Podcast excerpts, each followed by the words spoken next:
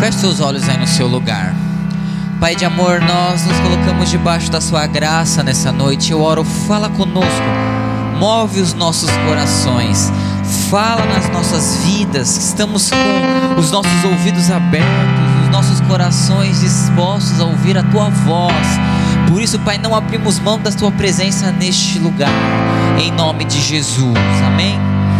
Irmãos, nosso tempo é curto, eu não quero ser longo na palavra, porque eu sei que vocês passaram o dia aí com a rede de vocês, mas eu queria nessa noite compartilhar algo do meu coração para com você. Eu tenho uma palavra que ela é fixa, que todos estão compartilhando, mas eu quero mudar ela usando a mesma palavra para falar com você. Então, que você faz parte do nosso meio, você que lidera uma célula, você que nos visita, por favor, preste atenção. Por mais rápido que eu que eu seja, Sabe, irmãos, a coisa mais triste, coisa mais triste. Você deve fazer parte de uma família, com certeza, porque você não nasceu sozinho. Você faz parte de uma família. De algum grupo você faz parte, seja um grupo estranho, seja um grupo normal. De algum lugar você faz parte. Porque a gente vive em sociedade, não é verdade? Você não consegue viver sozinho. Alguém te dá dinheiro. Para você comprar comida, você tem que ir a algum lugar, você tem que ir a algum mercado. Alguém te dá abrigo em algum lugar você convive, em algum grupo você faz parte, não é verdade? E se tem uma coisa que o ser humano ele tem, é muito forte, se chama inveja. Ou olho gordo, né, para algumas pessoas. O que que desperta inveja e olho gordo, na verdade? O problema da inveja, na grande maioria dos casos, o problema da inveja não está na pessoa invejada, está na pessoa que sente inveja. Porque na verdade, quem tem inveja não fala que tem inveja. Você já viu alguém virar e falar: Meu, eu tenho tanta inveja, eu sou um cara invejoso. Já viu alguém falar isso? Ninguém fala isso. Porque a inveja a gente vê na vida da pessoa, mas ela nunca admite. O que, que é inveja? Eu olhar para a vida do meu irmão, da pessoa que está do lado. Eu queria tanto aquilo que ele tem, só que eu não consigo. E aí o que, que eu faço? Só de raiva eu falo mal. A maioria das pessoas que falam mal de você é porque elas queriam ter o que você tem ou ser o que você é. Só que elas não, elas não vão falar isso. Então uma maneira delas se defenderem daquilo que elas sentem, elas falam mal de você. Porque ela não vai admitir que ela não tem o que você tem. Ela não vai admitir que ela é menor que você. Então ela vai ter inveja, vai te atacar. Então fique em paz. Você que gosta de se defender de ataque dos outros, fica na sua, seja cristão. O Senhor é sua justiça. A maioria das pessoas que, se, que, que atacam as outras, elas mais expõem elas do que a outra pessoa. Você já conversou com alguém que você educadamente ouviu essa pessoa falar, mas você ficou com medo dela? Porque se ela fala mal de uma pessoa que ela conhece para você, o que ela fala mal de você quando você vira as costas? Cuidado! Você que pega uma pessoa que era amigo de muitos anos de, uma, de alguém e ela vem falar mal da pessoa para você, você vai e escuta. Se ela falar mal de um amigo, que dirá de você? Cuidado com as pessoas, cuidado com a inveja. A inveja ela mata, porque a inveja ela é um veneno. Ela é um veneno que você toma achando que a outra pessoa vai morrer. Já viu gente assim? Ela se mata achando que quem vai morrer é outra pessoa. É igual a falta de perdão. Eu tenho uma raiva do Alan, não perdoo o Alan, falo mal do Alan, eu quero dar um rodo no Alan e as coisas acontecem na vida do Alan, não acontecem na minha vida. Assim é na escola, na vida. É o seu amigo que tem dinheiro, é a pessoa que prospera, é a cela que avança. Eu falo mal, só que eu não percebo que enquanto eu persigo o Alan, o Alan vive, prospera, é feliz, vai pra frente. Quem se mata sou eu. Essa é a verdade. Como eu sempre falo, você vê pessoas que saem da igreja, sai da igreja quem quiser, todo mundo é livre. A pessoa pode ser sua amiga, não é mais, ela, ela é livre também. Só que é muito interessante, você encontra pessoas anos depois, parece que a pessoa ela parou no tempo. Parou no tempo. É 10 anos, você já nem lembra direito dela, mas ela lembra do que aconteceu. Você fala, o que aconteceu? Esses dias uma pessoa me perguntou a respeito de outra. Uma pessoa levemente problemática. E ela falou: Eduardo, essa pessoa está fazendo tal coisa, eu sei que você já lidou com ela, já andou com ela. O que, que aconteceu para eu ter uma ideia? Irmãos, eu nem conseguia lembrar, mas falei: é tanta coisa que essa pessoa fez que eu nem lembro mais. Mas você senta com a pessoa, ela lembra. Ela lembra. Já viu gente assim? 20 anos que você não vê a pessoa, ela lembra. Você não lembra nem o nome da pessoa. Já sentou para se resolver com alguém que você nem lembrava o, o porquê estava bravo? Você já ficou bravo com alguém que você nem lembra que você está bravo com a pessoa? Já viu? Eu sou tretada com essa pessoa há 20 anos. O que aconteceu? É uma falsa. Mas o que aconteceu? Ela é uma falsa. Mas o que aconteceu? A gente brigou, brigou. Por quê? Você nem lembra mais. É assim? É assim, não é na escola. Mulher é muito assim, principalmente, né? Homem mais briguento, sai na, na porrada tal, depois tá tudo certo. Mulher, né, perdura durante os séculos, né? É igual o Espírito Santo, né? Brincadeira, irmãos. O que, que eu tô querendo dizer? Por que, que a gente tem isso? Que luta! Meu Deus do céu! Aí tem uma célula que cresce, uma célula que não cresce, o outro que compra, não sei o que. Já teve um amigo que você sonhava junto com ele de ter, sei lá, uma, o mesmo emprego. Nós dois sonhamos em entrar na mesma empresa. Eu já passei por isso, irmãos, é triste, viu? E um cara que sonhava trabalhando no lugar, nós dois fomos para entrevista, ele passou e eu não. Como que você se alegra? Você até torce pro cara reprovar, porque os dois vão tristes juntos. É muito triste você ir sozinho embora chateado. É ruim, o cara quer falar feliz, mas ele te respeita também, né? É horrível, irmãos. É muito triste isso. Ou você combina, não, eu e o Alan, nós temos um sonho que a gente quer comprar o um carro tal. Tem um dia que o Alan tá com um carro que nó. É como se ele me traísse.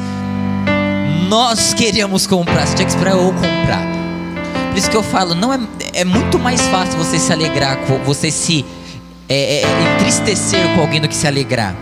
É muito fácil chorar com quem chora, porque é o outro que está chorando. É fácil você chorar num filme, chorar vendo a vida de alguém. A luta é você se alegrar com alguém que está alegre com uma coisa que você queria. Sua célula tá uma droga. Nem os demônios visitam. Nem os demônios visitam. Já tentou trazer até os demônios para ver se dava uma, uma, mudada no ambiente e tal. Caiu endemoniado ali, opa, dá uma diferenciada na reunião e tudo mais, né? Pelo menos, né? Mas nem eles vão lá na sua célula. Aí você conversa com o cara que tá do seu lado. Aí o cara fala, mano, na minha cela não sei o que. Por que, que isso acontece? Isso não deveria acontecer. Não deveria acontecer. Fala para o pessoal que está do seu lado, isso não deveria acontecer mas acontece. Por que, que não deveria acontecer? Aí você pode falar assim para mim: não deveria acontecer porque nós não deveríamos ter um coração invejoso, verdade? Não devia mesmo. Mas você sabe que eu sou um cara muito sincero, não é verdade? Eu nunca gostei dessas pregações muito assim, sensacionalistas. Todos nós temos um pouco de inveja dentro, fala a verdade, né? Acho que ser. Você pode ter 25 encontros com Deus, todo mundo é um pouco invejosinho, não é verdade? Claro, tem uns que é um negócio assim, né? Mas no fundo a gente fica meio irritado, né? Os adolescentes assim, tal, o cara joga Free Fire melhor do que eu e não sei o que e tal, não sei o que, eu não falo, não olho mais na cara dele, não sei o que e tal, a gente vai jogar FIFA, o cara ganha, aí você dá várias desculpas porque eu deixei e tal. Mas é que você é ruim mesmo, o cara é melhor que você.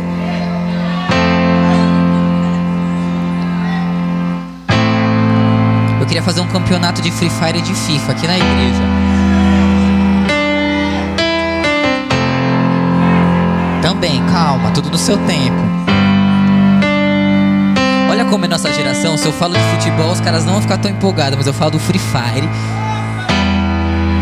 Vamos ter um campeonato. Quanto, te...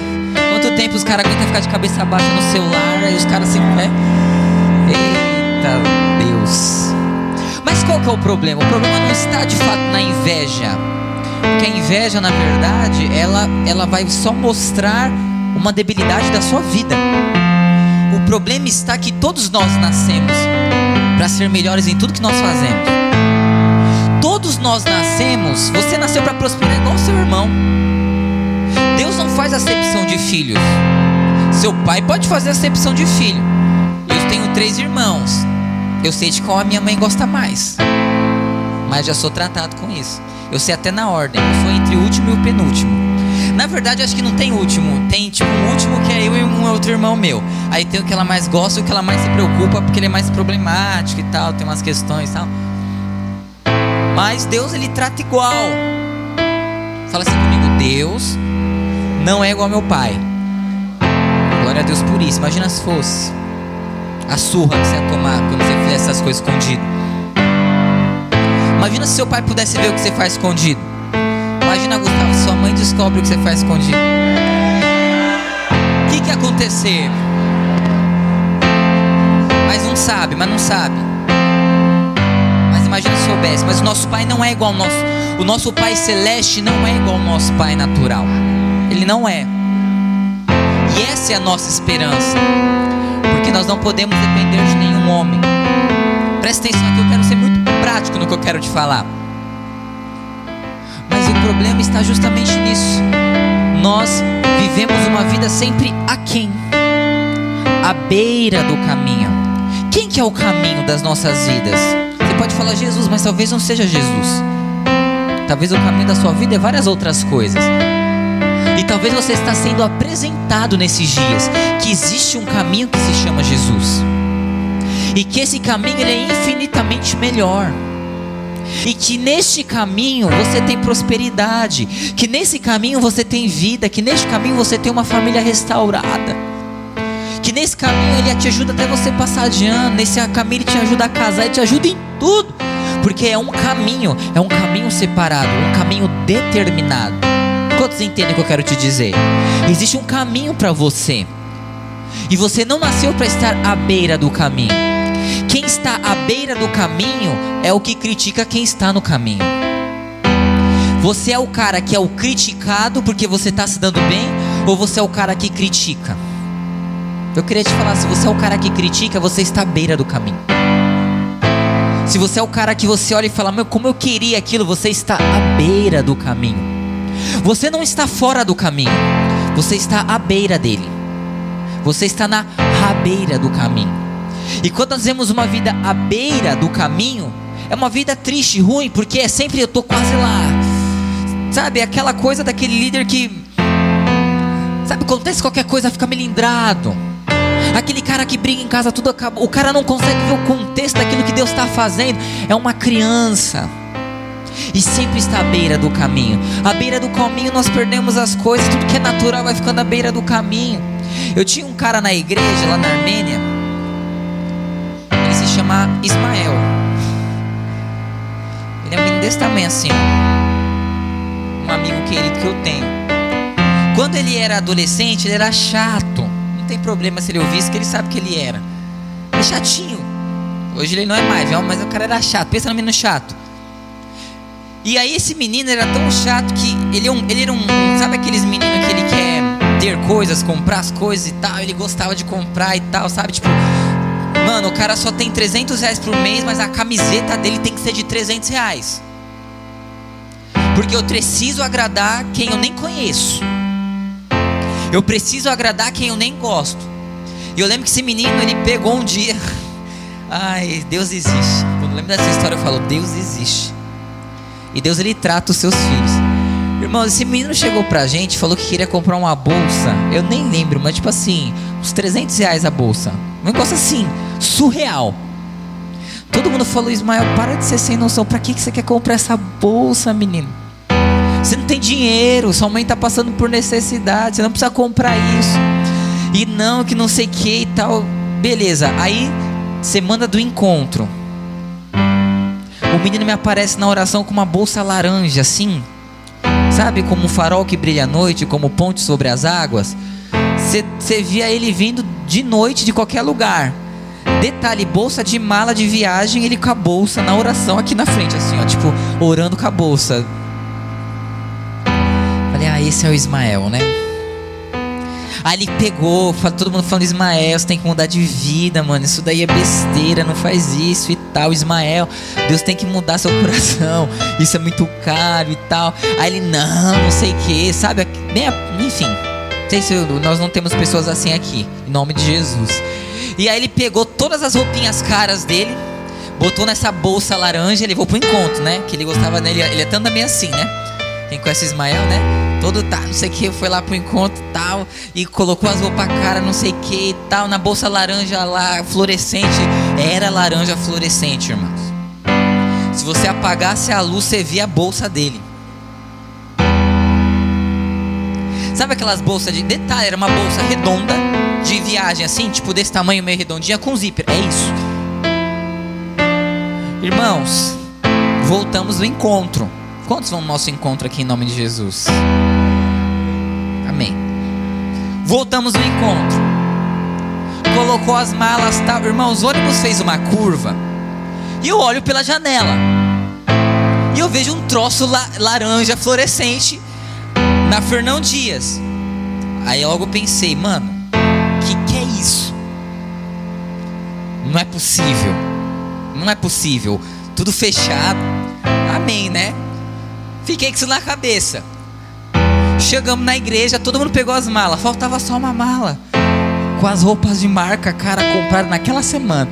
Era a bolsa laranja. Irmãos, como que aquela bolsa caiu do ônibus? Ônibus fechado. E só a bolsa dele. É Deus. É o Senhor. Querendo tirar, deixar a beira do caminho aquilo que. Ele ficou transtornado, irmãos. Mas como eu falei, Ismael. Na minha. Eu podia imaginar qualquer coisa, que um meteoro tivesse caído laranja, mas eu nunca imaginar que a sua bolsa laranja ia cair do ônibus em movimento. E só a sua bolsa laranja. E na estrada. E eu vi. O pior é que eu vi. Você não ia pensar, né? uma bolsa. E pior, descemos do ônibus, tudo fechado. Foi Deus ou o diabo. Não é verdade? Ou um ou outro. Alguém fez aquilo. Não fui eu nem o motorista. O que, que eu estou querendo dizer? Quando a gente vive uma vida à beira do caminho, a gente vai acumulando coisas sem nexo. O nosso coração ele começa a ser errado. A gente começa a se cegar. A gente começa a viver uma vida muito distante do que a gente tinha que viver. E aí é igual Ismael. Você ama tanto aquela bolsa que Deus tira ela de você. Até a hora que você entenda que você não nasceu para viver à beira do caminho, você nasceu para viver no caminho. E aí você pode achar que nosso Deus ele é mau, não. Deus ele não quer te apertar. Ele não quer ver você pobre. Deus não quer que você viva uma, uma vida qualquer, destrutiva na sua família. Deixa eu te falar, você pode ser infeliz na sua casa, mas não é isso que Deus tem para você. Ele quer muito que é o contrário disso. Só que ao contrário disso, você precisa entrar no caminho que é Ele. Porque aí quando você está no caminho que é Ele, aí Ele pode ir lá e te resgatar. Jesus ele não tem o poder de tirar você da beira do caminho, mas ele tem o poder de ir até a beira do caminho ver se você quer. Mas ele nunca pode escolher por você. Tem um texto na palavra em Coríntios que ele, eles começam a analisar a igreja. Ele fala: Nós temos um tempo onde a igreja é cansada, as pessoas estão dormindo. Eu quero falar, eu creio que nós estamos um tempo de uma igreja como um todo que dorme, cansada à beira do caminho, não vê um mover de Deus. Deixa eu te falar, nós tivemos uma casa de milagres hoje. Se a sua célula não levou ninguém, você não está em crise com isso, você vive à beira do caminho você não está angustiado, você vive à beira do caminho. Se para você tudo bem, ok. Meu irmão, que Deus, com todo carinho, que Deus mova céus e terra, e se for o caso, ou acorde você ou tire você da função que você está. Por quê? Porque nós vivemos um tempo onde Deus quer fazer, Ele quer se manifestar no nosso meio, Ele quer se manifestar lá na sua casa, Ele quer se manifestar lá na sua célula. Ele quer se manifestar lá no seu discipulado. Você que conta as moedinhas, Ele quer manifestar na sua vida financeira. Por quê? Porque você é povo dele e você nasceu para viver uma grandeza no Senhor. Só que para isso você tem que sair da beira e entrar no caminho. Quantos me entendem? Então nós tivemos um evento como esse. Como que você não está mal? Sua célula não levou pelo menos três pessoas. Nós queremos fazer dois encontros. Como que você aceita a hipótese? de não fazer parte desse momento da igreja. À beira, porque quando nós estamos à beira do caminho, nós estamos cegos. Existem duas beiras do caminho. E aqui eu quero compartilhar. Primeira, não tenho tempo de ler. Depois você lê em Mateus. A palavra fala que o Senhor estava passando pelo caminho. Porque o Senhor sempre passa por nós. quero te falar uma coisa, preste atenção aqui em nome de Jesus. Você que é velho, você que é novo, você que é novo e parece um velho, você que é velho que parece um novo, para todos, eu quero te falar uma coisa. Até o dia que você morrer, Jesus sempre vai passar pelo seu caminho. Sempre. Sempre. Do pior ao melhor, da loucura à tranquilidade, ele sempre vai passar. E aí esse texto fala que ele estava passando. Existia um cego. Cego de nascença, cego. Talvez igual você, cego. Deus fazendo, Deus movendo e você aí não sei o que. Como é cadê a Brenda? e você aí, sabe, parado com umas besteiras. Sabe, não movimentando, não crendo, irmãos. Nós estamos vendo o momento que você mais pode prosperar. Mas é a pandemia, por isso mesmo, ninguém sai de casa. Tudo que você vende online você ganha dinheiro. E você está aí choramingando, e Deus te deu capacidade, dons, talentos para você se movimentar, e você continua à beira do caminho. Esse cego estava à beira do caminho. E é engraçado que ele ouve Jesus. E quando ele ouve Jesus, ele fica louco. Ele começa a gritar: Filho de Davi, tem compaixão de mim. Tem a musiquinha, toca nos meus olhos, faz as escamas caírem precisa cantar essa música não, essa, tá? E tava passando. E é engraçado que quando ele passa, os discípulos, homens de Deus, manda o cara ficar quieto. Para de gritar, seu doido, seu mendigo, seu fedido, tá, não sei o que. Imagina a situação do cara. Mas Jesus fala: Não, o que você quer que eu te faça? E aí o cego fala: Eu quero ver. É igual eu e você. Eu quero mudar. Deus que me livre ser igual ao meu pai. Deus que me livre ser igual à minha mãe. Deus que me livre morrer como eu estou. Deus que me livre morrer solteiro. Senhor, tira minha solteirice. Senhor, eu quero, quero me formar. Eu quero fazer faculdade. Eu quero ter meu carro. Senhor, eu quero parar de ser uma criança emocional. Eu quero ver. Eu quero ver Sabe, eu quero ver. Eu quero te ver. Porque aquele cego sabia que Jesus podia abrir os olhos dele. E aí Jesus fala: então, veja. E os olhos daquele homem se abriu. Jesus continuou. O que curou aquele homem? Duas coisas. Fala assim comigo: duas coisas. O desespero daquele cego curou ele. Imagina se o cego fosse igual você no louvor, com cara de nada aí no fundo. Enquanto o Senhor está movendo, o Senhor está fazendo, você não consegue nem levantar a mão, não consegue nem fechar os seus olhos, nem dar um aleluia para o Senhor. Você vai morrer na beira do caminho. Você não consegue ter uma atitude ativa na presença do Senhor. Ai, é o meu jeito. Então vai ler a Bíblia, cidadão. Você vai ver que toda vez que Jesus passa, ele sempre exigiu uma atitude espontânea, ativa, corporal, voz, ação. Ai, mas é meu jeito. Então fica no seu jeito. Deixa que Jesus passe. Aí todo mundo vai com Jesus. Aí fica você, casa com o seu jeito, beija o seu jeito, mora com o seu jeito, abraça o seu jeito, tenha filho com o seu jeito, morre com ele e apresenta ele para Jesus como justificativa de você não ter vivido o melhor de Deus em vida. Nada justifica, nada justifica, nada justifica você viver uma vida qualquer. Porque a única coisa que poderia justificar foi tirada da lista, que foi Jesus morrer na cruz pelos seus pecados.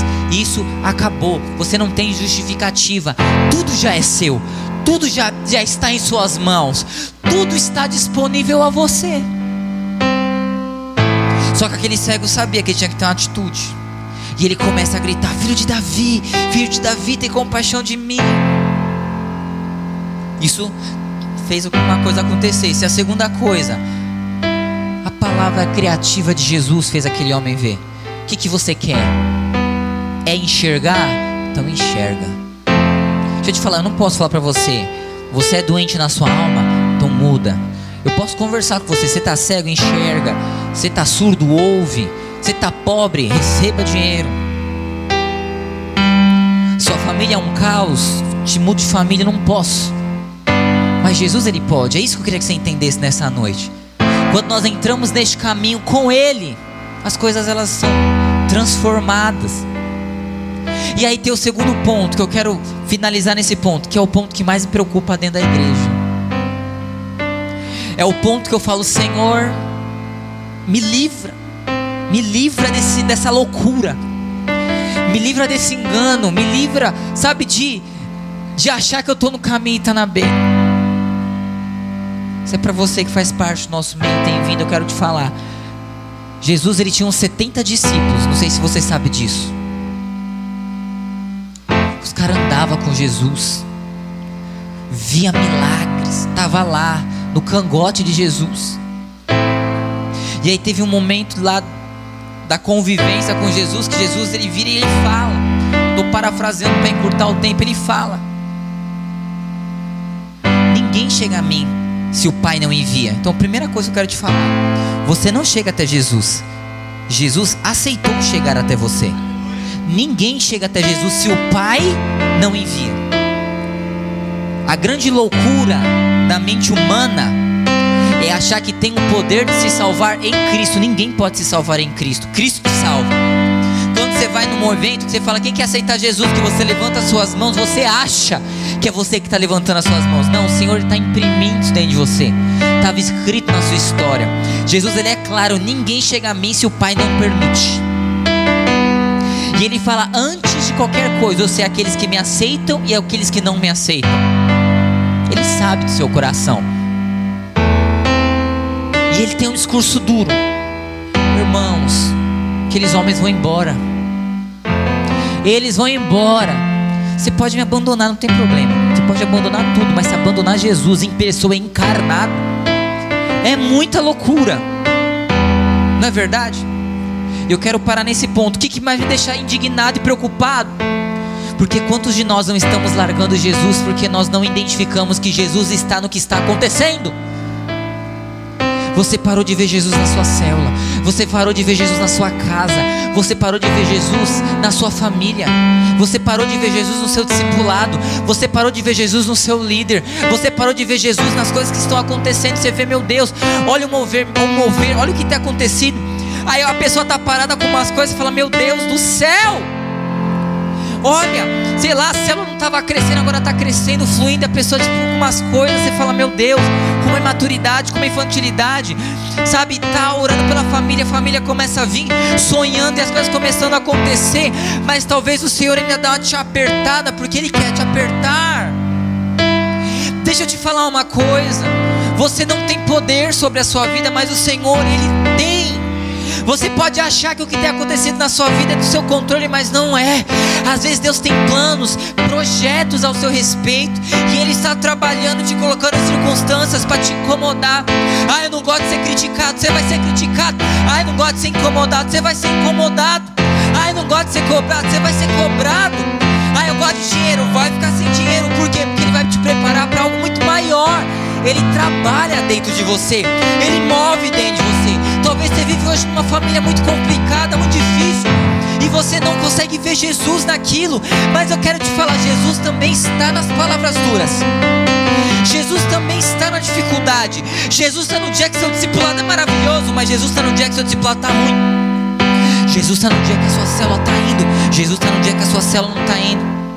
Jesus está no dia que você está bem com seu líder. Jesus está no dia que você está mal com seu líder. Ele sempre está. Ele sempre está na sua casa, na sua família, sonhando. Deixa eu te falar, Jesus sonha com você. Ele sonha com o seu emprego. Ele sonha com a sua faculdade. Ele sonha com o seu casamento. Ele sonha com o seu carro. Ele sonha com você. Só que às vezes ele vai ter que te dar uma apertada, uma ajustada. E o que eu acho mais preocupante nesse texto, porque você pode julgar esses homens, meu Deus, era Jesus. Esses homens não tinham certeza que ele era Jesus, por isso abandonaram. Imagina quando esses homens for, forem ter com Deus e descobrir que aquele lá que eles abandonaram de fato era Deus. Quantos de nós não estamos abandonando Jesus nesses dias, ficando à beira do caminho, distante do Senhor, porque paramos de ver Jesus em detalhes, em discipulados, em críticas, em cobranças, em lutas, em desafios.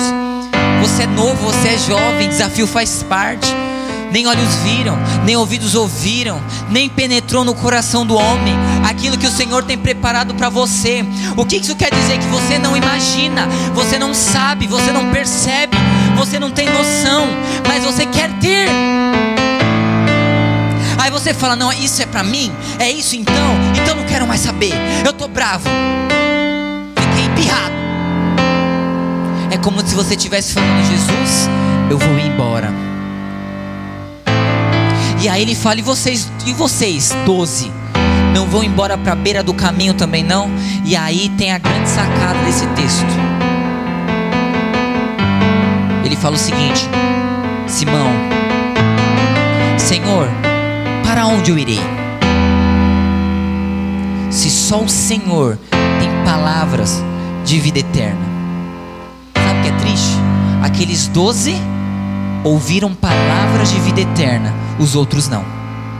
Deixa eu te falar, não é aquele dia que eles ouviram o sermão de Jesus, eles identificaram que aquilo era a palavra de vida eterna. Aqueles doze, enquanto andavam com Jesus, eles aceitaram Jesus não como palavras apenas, mas no coração deles como caminho. E eles sabiam que eram palavras de vida eterna. Você sabe o que faz pessoas abrirem mão, desistir, se matar, se suicidar, quererem tirar as próprias vidas porque não receberam palavras de vida eterna? Porque palavra de vida eterna é eterno. Quando você ouve a voz de Jesus, é eterno, é para sempre, não acaba amanhã, perdura pelos séculos dos séculos. Eis que estarei convosco todos os dias, até a consumação dos séculos. Isso é quando nós ouvimos Jesus, as palavras de vida eterna, as palavras que vão perdurar pela eternidade. Você sabe que tem muito líder abrindo mão de coisa, muitas pessoas tirando as próprias vidas, porque elas ouvem falar de Jesus mas não ouvem de Jesus. Ouvem de mim. Ouvem uma emoção, mas não ouvem as palavras de vida eterna. Quando você ouve palavras de vida eterna, acabou. Você é separado. Você nunca mais volta para a beira do caminho. Porque ele é o caminho. O que fez esse cego ver não foi só o desespero dele. Jesus, Jesus, Jesus, não. Mas foi uma palavra de Jesus que fez com que ele voltasse a ver.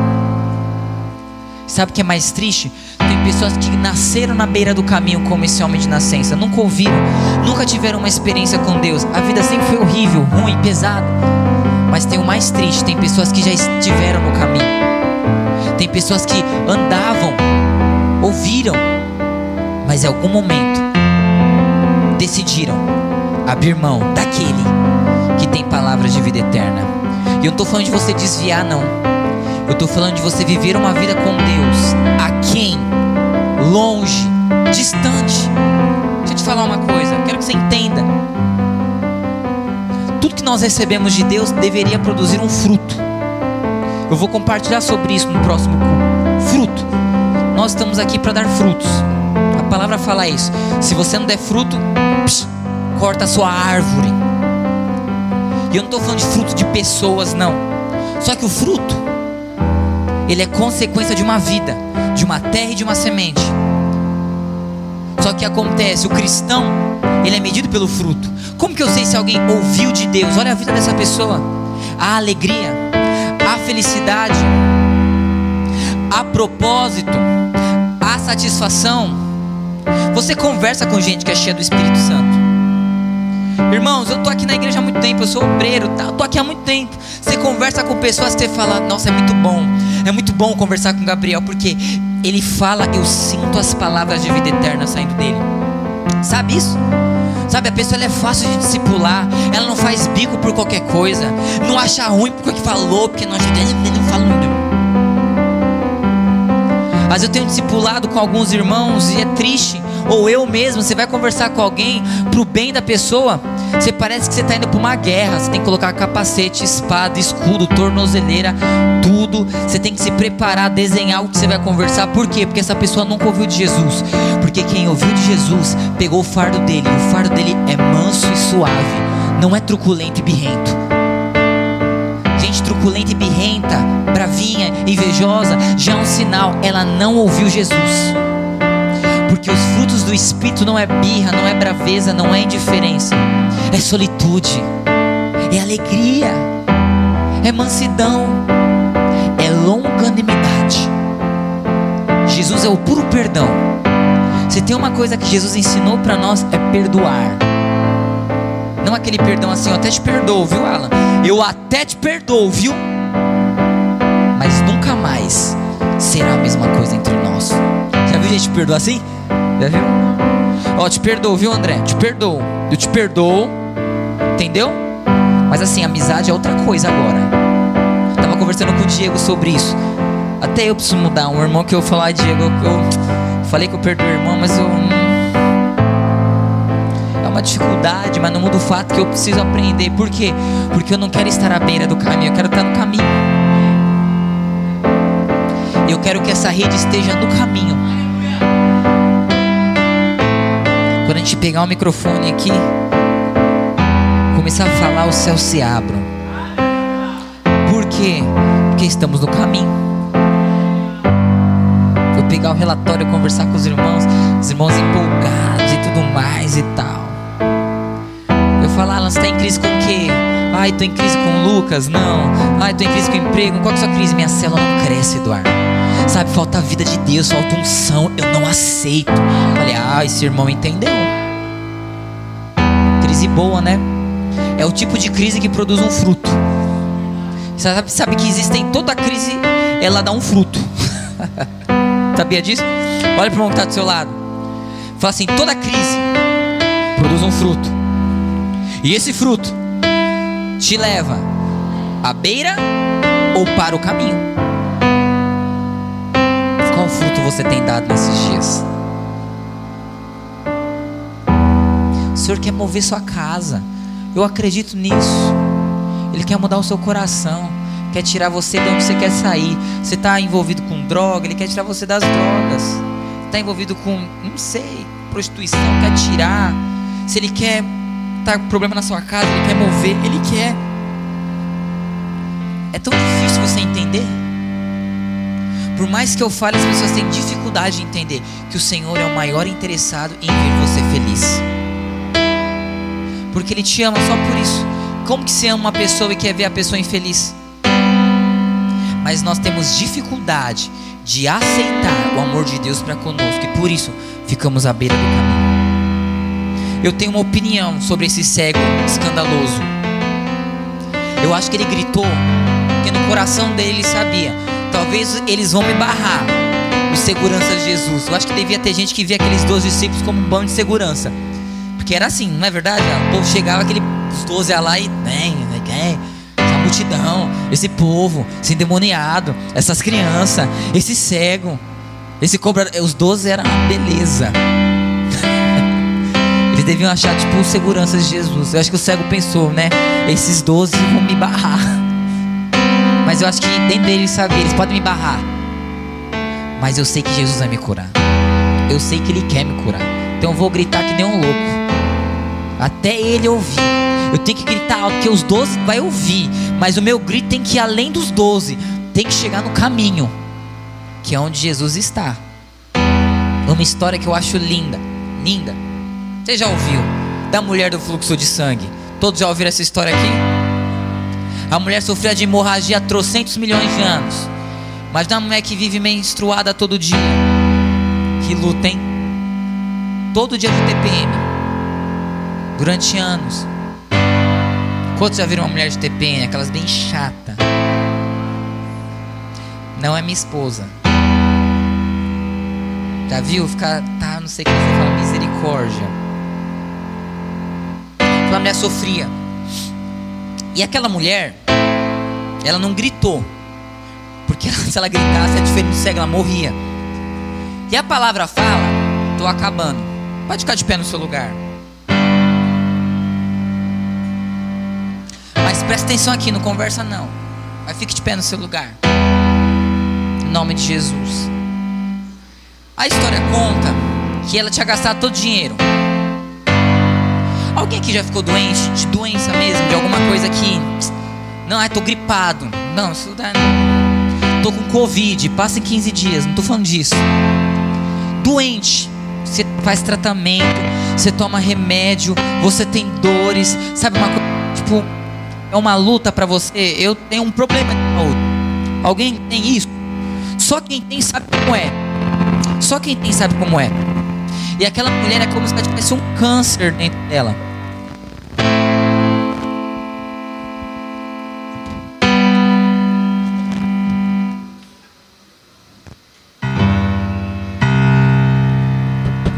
E aquela mulher, ela tinha como se fosse um câncer dentro dela.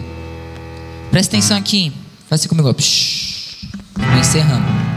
Quero que você escute essa história e entenda ela. Tinha como se fosse um câncer dentro dela. E naquela época, você sabe que os costumes de antigamente naquela região era bem estranho.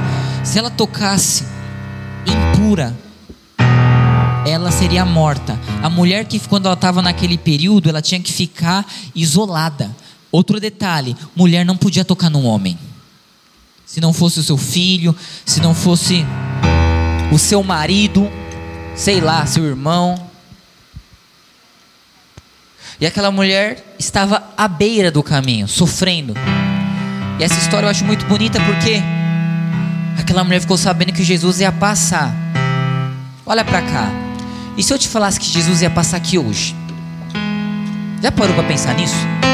Você já teve esses momentos na sua cabeça? Se eu falasse, Jesus vai passar aqui daqui a pouco. E se você tocar nele, aquilo que você tem como necessidade vai ser sanado. Só que eu vou pegar os maiores caras que tem aqui no salão. E eles não vão querer que você toque em Jesus. Você vai falar, ah, que pena. Irmãos, eu ia pegar a cadeira, dar cadeirada, entendeu? Eu ia pular, eu ia chutar, sei lá o que eu ia fazer, ia pegar uma faca ali, ia sair dando facada nos malucos até eu tocar em Jesus. Por quê? Porque eu quero que as minhas necessidades sejam supridas, não é verdade? Aquela mulher ficou sabendo que Jesus passaria. E o texto fala que ela ia fazendo as coisas sabendo que Jesus passaria. Então aquela mulher lavava a louça falando assim: Se eu apenas tocar em Jesus, eu serei sarada. Sabe, ela limpava o chão falando: Se eu apenas tocar em Jesus, eu serei sarada. Ela fazia, eu acho que ela limpava né, o sangue dela, tomava os remédios dela, pensando: Meu Deus, se eu apenas tocar em Jesus, eu serei sarada. E a história conta que Jesus passou, ela foi que nem uma louca lá entendeu? E ela foi se arrastando e ela toca em Jesus. Mais uma vez, a atitude prática levou aquela mulher a mudar de vida. Só que Jesus fala: para tudo, porque de mim saiu o poder. Aí vai os seguranças. Ah, Senhor, você está brincando comigo, né? Eu sempre dou esse exemplo. Quem já pegou o metrô seis da tarde? Hoje não sei como tá, né? Lá, Corinthians e Itaquera. Anhangabaú, tô saindo do trabalho às da tarde, do centro. Imagina você tá lá, sabe que você tá lá, ó, na estação assim, né? Aí você para. Alguém me tocou.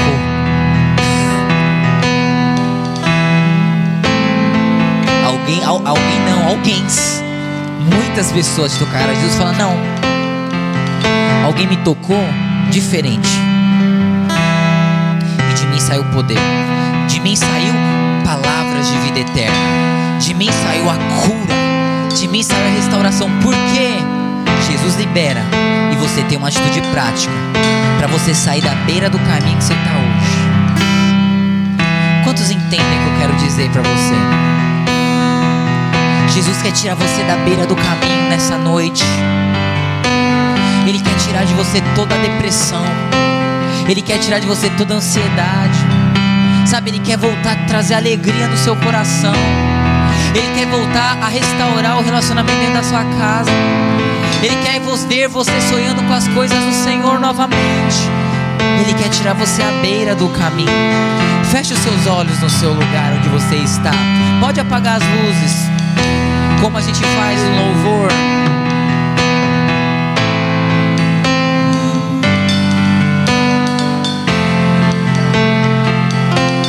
Feche seus olhos. Eu convido você nesse instante a ministrar essa canção ao Senhor.